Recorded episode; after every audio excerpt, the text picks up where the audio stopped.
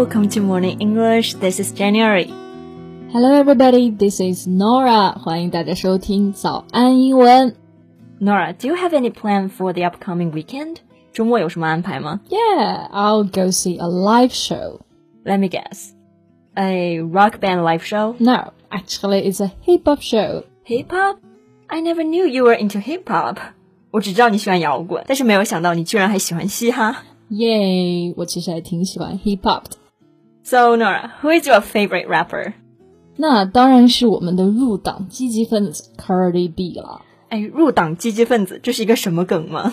Well, this is because of her praising China's response to the outbreak and calling out xenophobia against Chinese people in the U.S.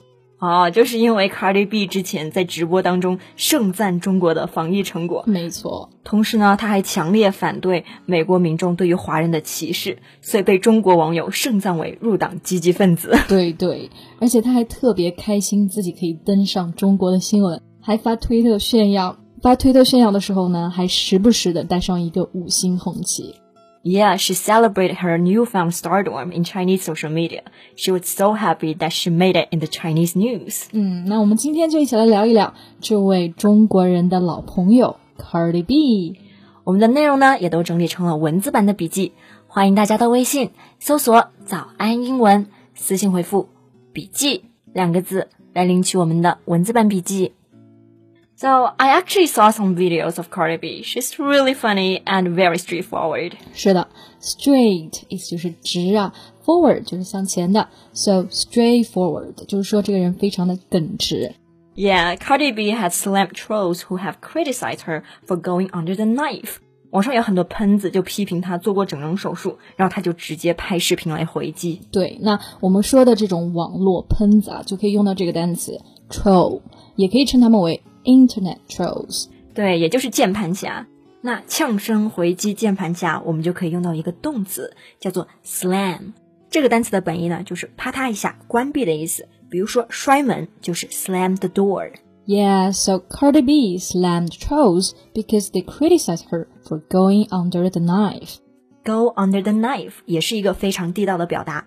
Knife 是刀的意思，嗯那么在这里它是指的手术刀，所以 go under the knife 手术刀之下，也就是指的做手术。对，所以我们以后说要做整容手术啊，除了说 have a plastic surgery，还可以说 go under the knife.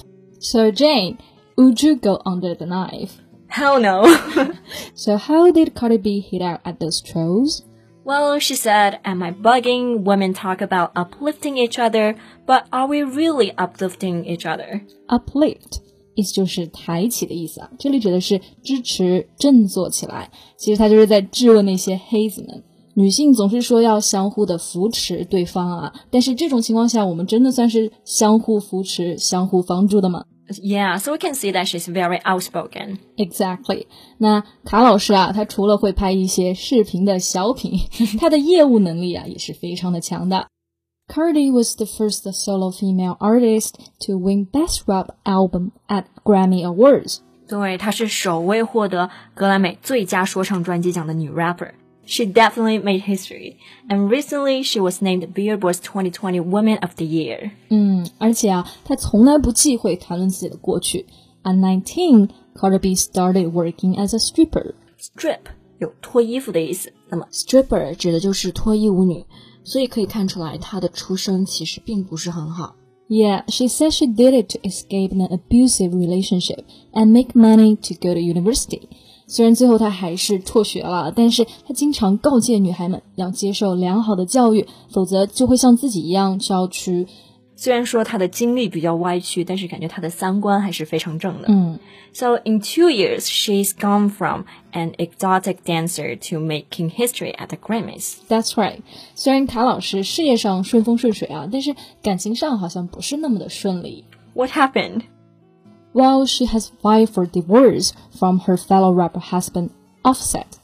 对，前段时间她就正式向法院提出申请， 爆出她要和老公 Offset 离婚的惊天消息。对，那 divorce 就是指的离婚，向法院申请提出离婚呢，这里用到了一个词叫做 file for。file 做名词的时候呢，就是文件；做动词呢，表提出申请。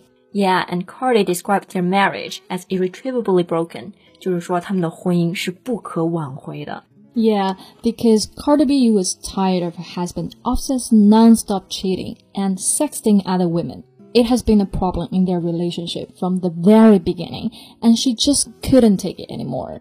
Non-stop cheating 就说明 Offset 是一个出轨的惯犯了。是的，而且从一开始，Offset 就在出轨。那 Cardi B 呢，也忍受不了了。Actually, she cheated throughout their entire relationship. 这也太渣了吧！ 所以感觉网友们对 Cardi B 要离婚的消息感觉到非常的开心啊，我很开心。因为终于要甩掉渣男了。对，所以有网友就评论说，This is a strong woman making a decision to better her life. 嗯，一个坚强的女人决定要让她的生活变得更好。嗯，我们要注意这句话中 better 这个单词的用法。Better 我们一般比较常见的用法是做形容词，表示更好的。For example, a better job, a better car。但是在这里呢，它是做了动词，表示提高、改进、改善。对，但 Cardi B 的决心好像并不是那么的坚定。你知道，为了复合，Offset 也是使出了各种招数啊。他在 Instagram 上面呢，就讲了一篇声泪俱下的小作文来向卡老师道歉。What did he say?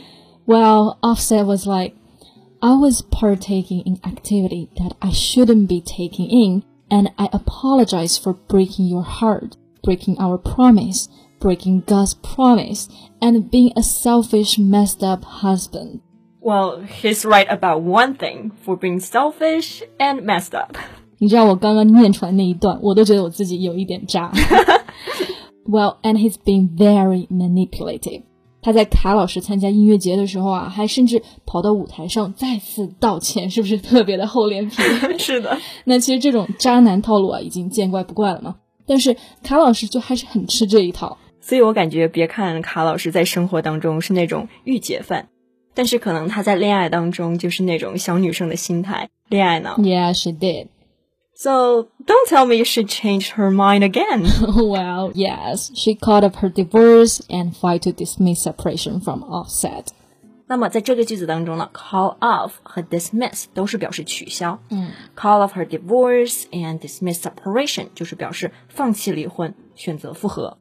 You know, I think Offset is definitely gonna cheat again. Yeah, I bet. But Cardi B definitely deserves better. 对，就让我想起了一首歌啊，泰勒不是有首歌是 Haters are gonna hey hey hey hey，我觉得这地方应该改成 Cheaters gonna cheat cheat cheat. 那总之呢，我还是希望卡老师赶紧抽身，独自美丽吧。But anyway, it's her own decision. Right，我们吃了这么久的瓜，我们节目呢也要到尾声了。 那今天的笔记也为大家整理好了，欢迎大家到微信搜索“早安英文”，私信回复“笔记”两个字来领取我们的文字版笔记。That's all for today's podcast. This is Nora. Thanks for listening. This is Jan. See you next time. Bye.